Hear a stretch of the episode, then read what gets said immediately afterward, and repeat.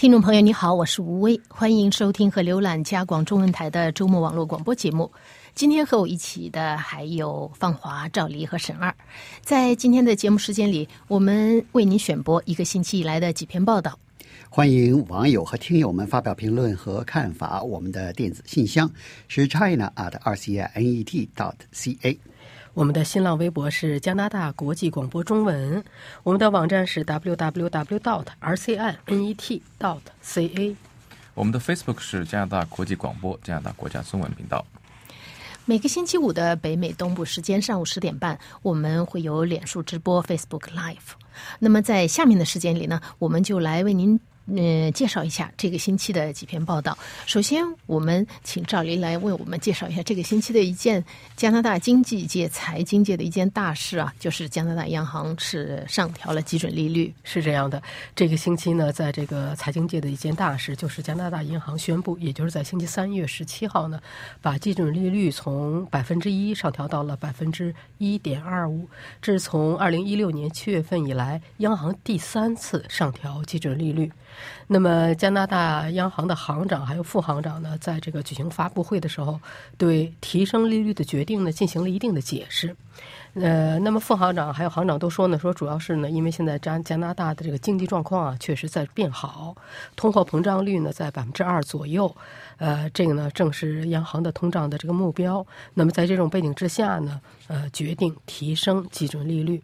实际上就是在这个央行做出这个决宣布之前啊。呃，加拿大的这个专家们普遍都分析，央行会提高利率。呃，确实也是这样，就是加拿大的国内生产总值在不断的增长，而且就业市场就失业率啊，确实是呃降得很低，在有些省份是降到这个几十年来的最低点，所谓全民就业水平啊。对，是这样。所以呢，就是说专家们呢已经。普遍的预测就是这次央行会提升利率，呃，那么这个央行的副行长叫是个女的，她卡卡罗琳威尔基斯呢，她也谈到呢，她说，呃，从去年十月份一直到现在啊，所有收到的数据都比这个预期的要好，呃，一个呢是这个全球的经济在不断的复苏，呃，在不断的加强，而且美国的经济的走势呢也非常好，呃，在这些情况下呢，这些都推动了加拿大国内的经济增长。一般来说，这个经济增长的时候呢，会带来经济过热，所以有的时候呢，是你是担心引起通货膨胀。但是现在的加拿大的经济环境可以说是梦想的环境，经济增长，通货膨胀呢，这个而且还是很温和，所以等于是现在是这个提供了这个黄金的这个经济发展的这个时刻。所以央行呢，它往往上面调整利率呢，它有余地，但是这个那些。借贷的人呢，恐怕日子要对要头疼一点。对，是这样，因为这个我们都知道，这些年来加拿大人的这个债务啊是非常高的。那么，哪怕这个这个贷款房贷的利率上升一点点啊，很多人就会叫苦不迭呀。好像是不是一家元到一一一比？一百一百例一百六十八，好像是对，现在到一百七了，已经已经已经到一百七，对。所以现在就是说，呃，一点七，呃，就一到一点七。然后那个对，所以现在呢，这个当然了，央行一往上一升，所有的这个加拿大五大银行马上都把他们的这个贷款利率都往上升，都往上升呢。但是呢，所有专家预测呢，说加拿大的这些大银行，他们升利率啊，不会是。非常急剧的上升，还会是比较有分寸的，因为大家都知道，现在加拿大人这个房贷的压力是非常大的，谁也不愿意不垮，谁也不愿意垮。对，所以呢，还是就是一点点的、一点点的这样子升，就是还是比较谨慎的了，就是说比较小心、比较谨慎。那么与此同时呢，这个加拿大中央银行，就是加拿大银行呢，在做出上调利率的这个宣布的同时呢，同时也警告，实际上这个经济啊。呃，前景还不是非常明确，为什么呢？主要就是一个最主要就是这个 NAFTA 北美自由贸易协定现在在重重谈。我们都知道，前不久呢，加拿大政府已经在为美国退出去在做，已经在说自己在做应对准备。呃，那么专家都分析呢，说如果要是美国退出去的话，肯定会对加拿大出口造成很大打击。那么在这种情况下，所以说北美自由贸易贸易协定的这个。不确定性，实际上现在是笼在笼罩在加拿大经济上的一道，可以说是一道很大的一道黑云吧。就这个情况，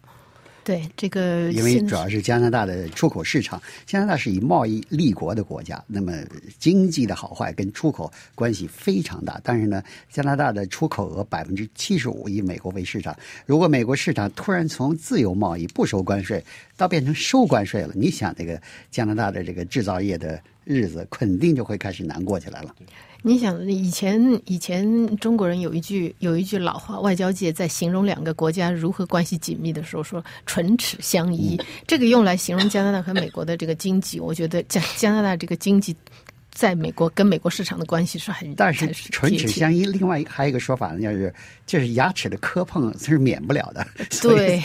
现在就是到了磕碰的时候。对这个这个现在是碰上那个呃特朗普当美国总统，他是一会儿说呃那个北美自由贸易协议没啥大问题，一会儿说这个这个协议简直是臭的不得了，干脆撕了撕了完了。然后呢，加拿大人都挺悲观的时候，他又给冒出一句啊，他觉得可能是呃自由贸易谈判可能还有希望。那加拿大人又高兴起来了，然后现在呢，好像最近一两天又开始骂，说简直是一个，简直是一这这是一个恶这个这个恶作剧，北美自由贸易简直恶作剧，非得给它撕了不行。所以是，这也反过来说明呢，就是美国不拿这个北美自由贸易协议当回事儿，加拿大呢可真拿这个当回事儿。对，还有因为对加拿大的经济影响比较大，所以那个加拿大中央银行行长呢，他就是担心呢这是一个不定因素，所以呢在。在这个调息这个这个这个路程上呢，他还要小心。是这样的，是这样。嗯，好，谢谢你，赵丽。今天你这个 带病坚持工作，真是。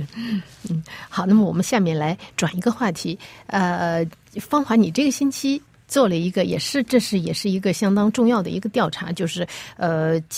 加拿大广播公司的披露，就是 Rogers，这是罗杰斯公司，是加拿大的一个。非常大的一个手机服务公司，它的一些强迫推销的做法被披露。嗯，实际上呢，这个呃，加拿大的这个广播公司有一个呃很受欢迎的节目，叫呃 Go Public。这个它调查一些呃消费者或者加拿大的民众呃特别关心、特别感兴趣，而且又是弱势群体。有的时候呢，就是又是自己搞不定的，因为受到或者是政府啊，或者是大公司啊，或者是这个是某些呃有有很有影响力、很有权力的。这些组织的欺负，觉 得自己是弱者，说不出话来。然后那个 Go Public 呢，就是他们一个发泄自己的不满，呃，一个寻找一个正义的一个一个渠道。所以这也是一个媒体为社会服务的这么一个节目。那么这个节目呢，就是报道了加拿大的一个呃，自电讯业三巨头之一贝尔、罗杰斯还有 Telus 这个三巨头之一的罗杰斯公司呢，他这个让自己的雇员用各种手段。强买强卖，就是所谓是他所当然了，还没到那一步，就是说那管理人员就 manager 就告诉你说，你就这么卖，你撒谎也得这么卖。但是呢，他是变相给你施加压力，就是今天说，哎，你这个销售的嗯销售额没有达到啊，你得努力啊。明天说，哎，你今天那个卖了这个，你怎么没卖给他信用卡？就是天天给你施加压力。结果呢？那么上面有对策，下面下上面有政策，下面就有对策，得大家得想办法使劲卖。想了什么办法呢？就是有的时候用各种各样的手段，欺骗也好，俗话说的坑蒙拐骗的手段。管理者呢，对这个呢睁一只眼闭一只眼。你只要达到了销售目标，你用什么手段去去达到的目标，他就不管了。而且给你每给你每个月定的那个销售这个额度呢，是不断的加码。而且你要修了病病假事假，你这个你这销售额度一点都不减，所以给你的压力呢很大。你来上班以后就压力非常大，你只能想尽办法来达到自己的销售目标。特别是到月底的时候，你眼看月底就到了，一看自己那个差距还在那么大，那个马上就要这个吃这个呃管理者的这个批评啊，或者是被你放到那种那个就是表现差的行列里边，给你放到那个行列里边，你就离离丢掉工作就不远了。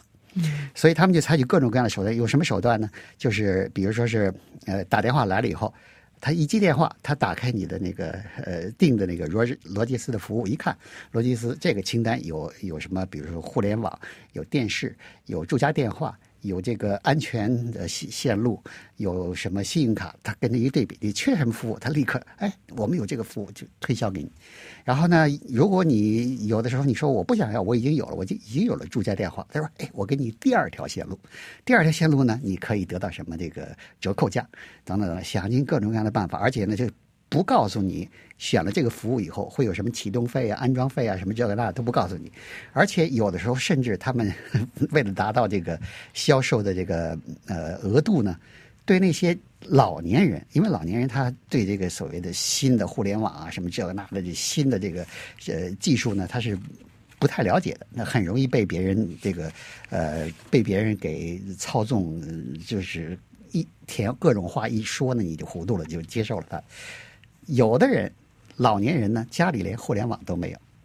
他这些人的销售人员愣把那个互联网服务给推销出去了。那你你每个月就得交多少交多少钱？而且互联网服务都是有等级的，比如你流量是多少啊？你手跟手机一样，你手机的是流量多少？这个嗯流量越高呢，你收的费越高。他所以他这些这些人推销人员变着方子把你给推到那个高更高的那个等级、更高级的那个套餐里边放，收费越多越好了。那么。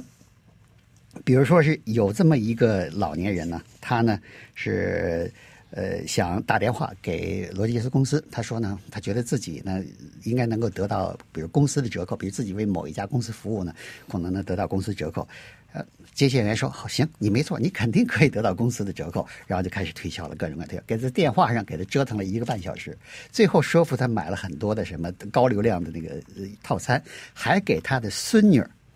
订了一个电话单服务。他以为自己是觉得是自己是有了折扣服务，觉得嗯有了新服务，觉得挺不错。账单一来傻了眼了，比平常的账单都付了一百近一百五十一百三十五加元，很多的很多的东西，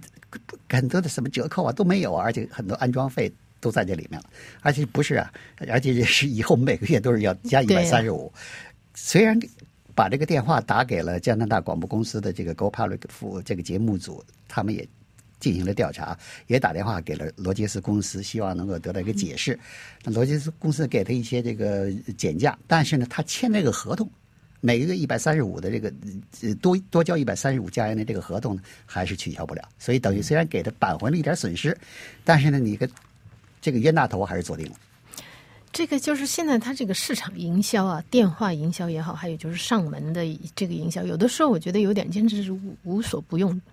就像，就简直就是像是说，我要给你造一座桥，那你说我没河造什么桥，我再给你挖一条河，已经变成这个样子。对，其其中那个引起反弹。对，有的这个呃，给加拿大广播公司打电话抱怨的那些雇员呢，甚至举了一个例子，有一个叫 Jessica Robinson 的一个一个女士，她说她她在接受呃工作这个呃招聘采访呃招聘那那个面试的时候呢，面试者就问她说：“我给你举个例子，有一个。”呃，有一个老年妇女，她她的丈夫刚刚死了，她丈夫喜欢体育，订了那个体育的电视那个 package，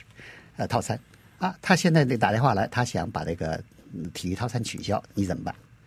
你是说行，我帮助你取消？你还是说啊，他这个电视节目啊，就实际上是体育有很丰富，能够丰富你的生活啊。你还还应该订阅更多的电视节目，因为你的那个老伴儿不在了嘛，你应该有更多的娱乐节目。你还应该有除了这个订更多电视节目以后，还应该订互联网啊，还应该订更多的手机服务。你是不是应该更？这个强力推销什么的，而且你要继承亡夫遗志，继续 就是热爱体育，所以给了他这么一个情景选择，就是让你，你要你要是回答说，那我肯定接受他这个取消那啥的完了，你你就不不可能被雇佣，你非得。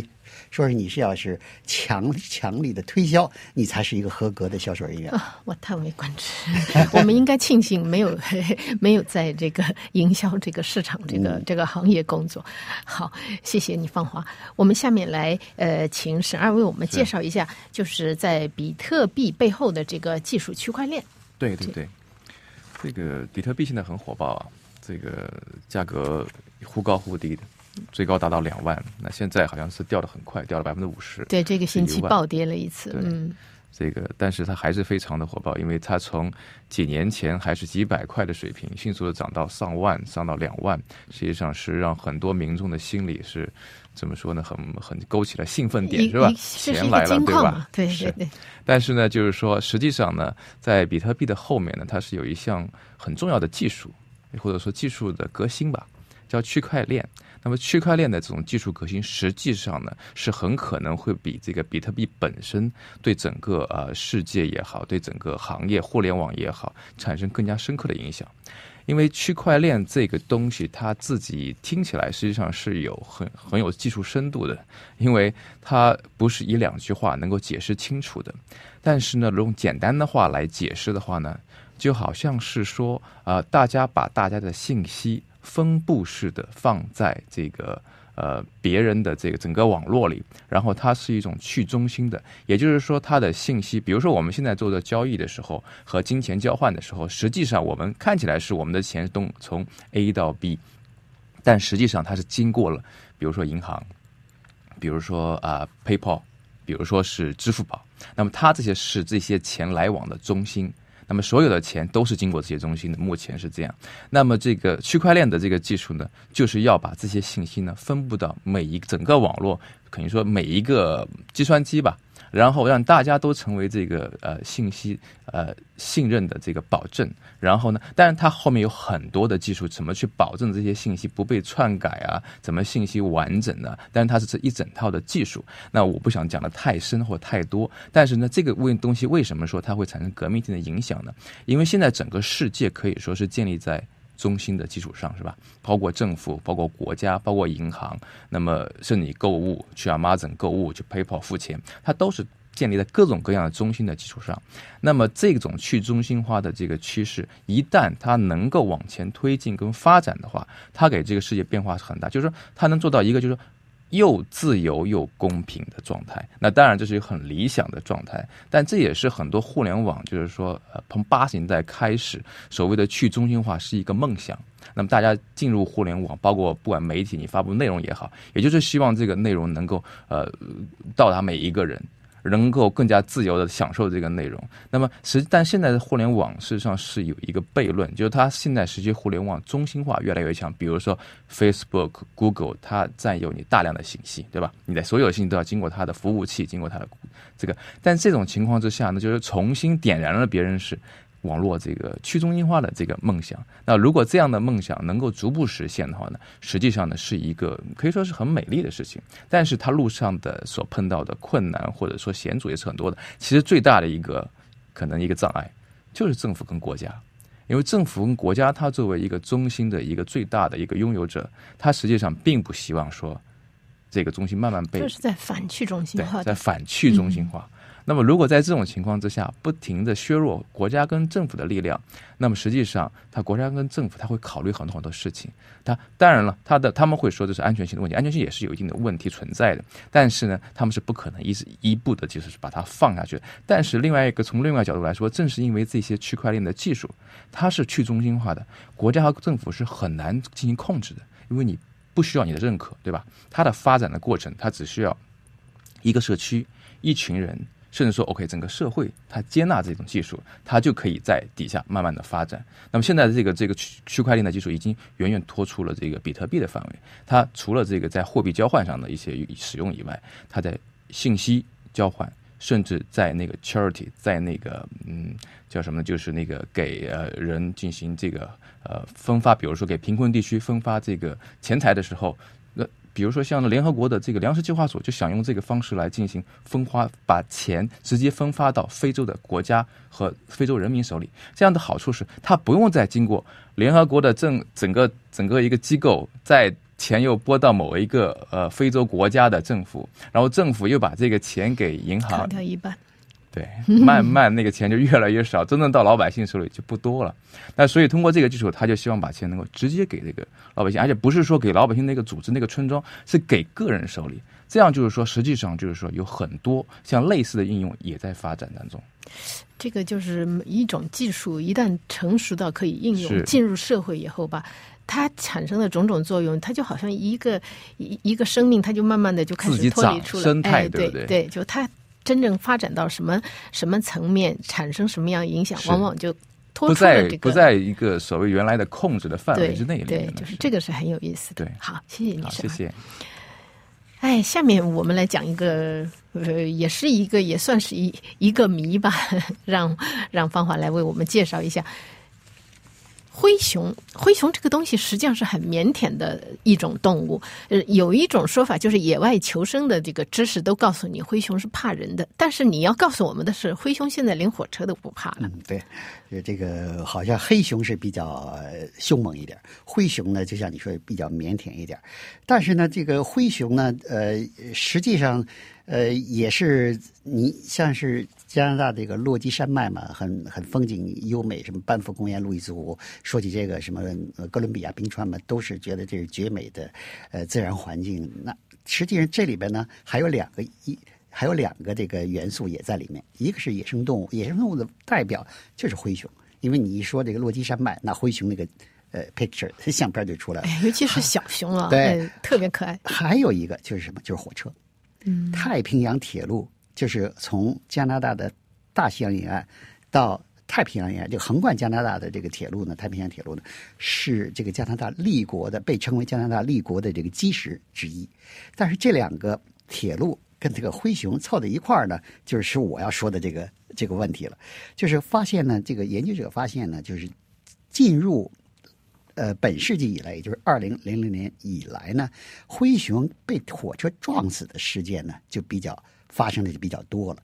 就过去一百年，就是二十世纪的时候，一九，比如从呃过去一百年，基本上很少听说灰熊被火车给撞死了。但是进入了这个二十二十一世纪呢，二零零零年以后。这个事事情就发展发生比较多了，差不多是一年一头，是？一一年一头，觉得数字也不大，但是你跟过去一百年没什么事儿相比呢，十七年死了十七头灰熊被火车撞死，这个变化还是很大的。那么加拿大的落基山脉呢，现在呢，呃，火现在那个灰熊呢数量呢。呃，在自然保护公园里边只有六十头，那么在整个阿尔伯塔山区呢，灰熊的数量是七百头，所以这个数量已经是不多了。在这个，在这么大的这个环境里面，只有这么点儿呃灰熊，所以。再加上呢，加拿大人呢，就像你说的，灰熊灰熊这么腼腆的动物，呃，这个母熊跟小熊在一块又是那么可爱的镜头，所以很多加拿大人呼吁要保护灰熊。保护灰熊之一的措施之一呢，就是别让火车把灰熊给撞死。那么为什么过去火车不撞呃这个灰熊，现在发生了这个比较频繁的发生火车撞灰熊的事儿呢？那么研究者有研究人员进行了五年的研究，得出这么一个一个结论，说原来以为啊，说是这个。呃，灰熊呢，可能是跑火车到那儿呢，是因为要吃或这个运粮食的火车呢，它咣啷咣啷运行的过程中呢，散落下来的粮食谷物啊，不管大麦、小麦还是燕麦啊，所以个灰熊呢，可能是跑那儿去吃轨道上散落下来这个谷物去了。那么，他这个五年的经过五年的研究呢，他证明呢，实际上不是这么回事他研究的手段，一个是。把灰熊的这个脖子上拴上项圈那么就卫星定位的方法呢，看到它在铁道那儿待了多长时间，什么样的灰熊待多长时间？还有研究方法就是分析这个铁道附近灰熊遗留下来的这个粪便跟毛发，从粪便跟毛发可以吃可以知道呢，这些灰熊呢都吃了什么东西，啊，发现结果通过卫星定位的发现呢，这个灰熊呢，嗯。只有很少不到百分之二十的灰熊呢，把他们这个这个时间呢，主要是花在在铁道上呢，用来这个寻找铁道上这个散落下来的谷物。大部分的灰熊在那儿是干嘛呢？是找被撞死的小动物吃肉。哎呀，熊不是草食动物吗？所以这个问题就在这里。熊熊是杂食动物，它吃肉，它需要它需要很它需要这个蛋白质，它需要蛋白质。另外，它需要浆果，啊，你比如熊偷蜜，这是大家都知道的。实际上，熊还很喜欢吃蓝莓啊什么这样的浆果。那么说，它是这个，它为什么平常它可以满足自自己的高蛋白质的需要？现在非跑着火车到那儿去去吃这个被火车撞死的鹿啊，什么小动物啊？那么就是因为一个就是因为这个人的因素了，跑到加拿大的班夫公园。路易斯湖冰川这的人游客越来越多，高速公路也扩建了，所以这些交通呢，这人呢，这这这个今天多一点，明天多一点，这个形成的这环境的影响呢，使这个呃黑熊呃灰熊的狩猎环境受到影响，动物就少了。第二一个更重要的原因是什么？是这个自然保护公园里的这个狼啊多了，狼是这个鹿的天敌，狼去了以后就吃了不少的麋鹿，而是这个 鹿一一少了以后呢，因为鹿也是熊的这个愿意捕猎的动物，所以它能够正常捕猎的这个野生动物就少了，所以它愿意去铁道那儿去找这个被火车撞死的这个动物吃那里的肉，所以这是这是原因就找到了，就是说明它是为了肉。才跑到铁道附近去的。那么现在就想办法呢，就是怎么样的减少黑熊被火车撞死的这个这个数量。呃，科学家研究了一些装置了，比如说是一一种那个呃装在铁道上的这个装置，在在火车快要到来的三十秒之间呢，之前呢是开始发这个噪音跟闪光的这个，把让动物警觉起来。动物有三十秒的时间足够，可以它可以逃离。轨道附近的地区，而且从这个安装的摄像镜头来显示呢，这个设备呢是很有效的。呃，一发光一发噪声呢，这黑熊和麋鹿一些动物就跑掉了，就从铁路铁路附近就跑掉了。希望就是这样的措施呢，能够能够保护这个灰熊，使他们这个不不至于灰熊不至于上濒临灭亡的动物的名单。嗯，刚刚才听你说的那个数量还是蛮危险的哈，还是真的是需要需要我们的保护，它才能够才能够健康长寿，就是能够再发展一些。好吧，我们今天的节目到这里就结束了。我是吴威，谢谢您的收听和收看。我是方华，希望您继续支持我们的节目。我是谢谢谢谢播音技师呃 Alex，还有我们的 Webmaster 沈二和雷欧，祝您健康愉快。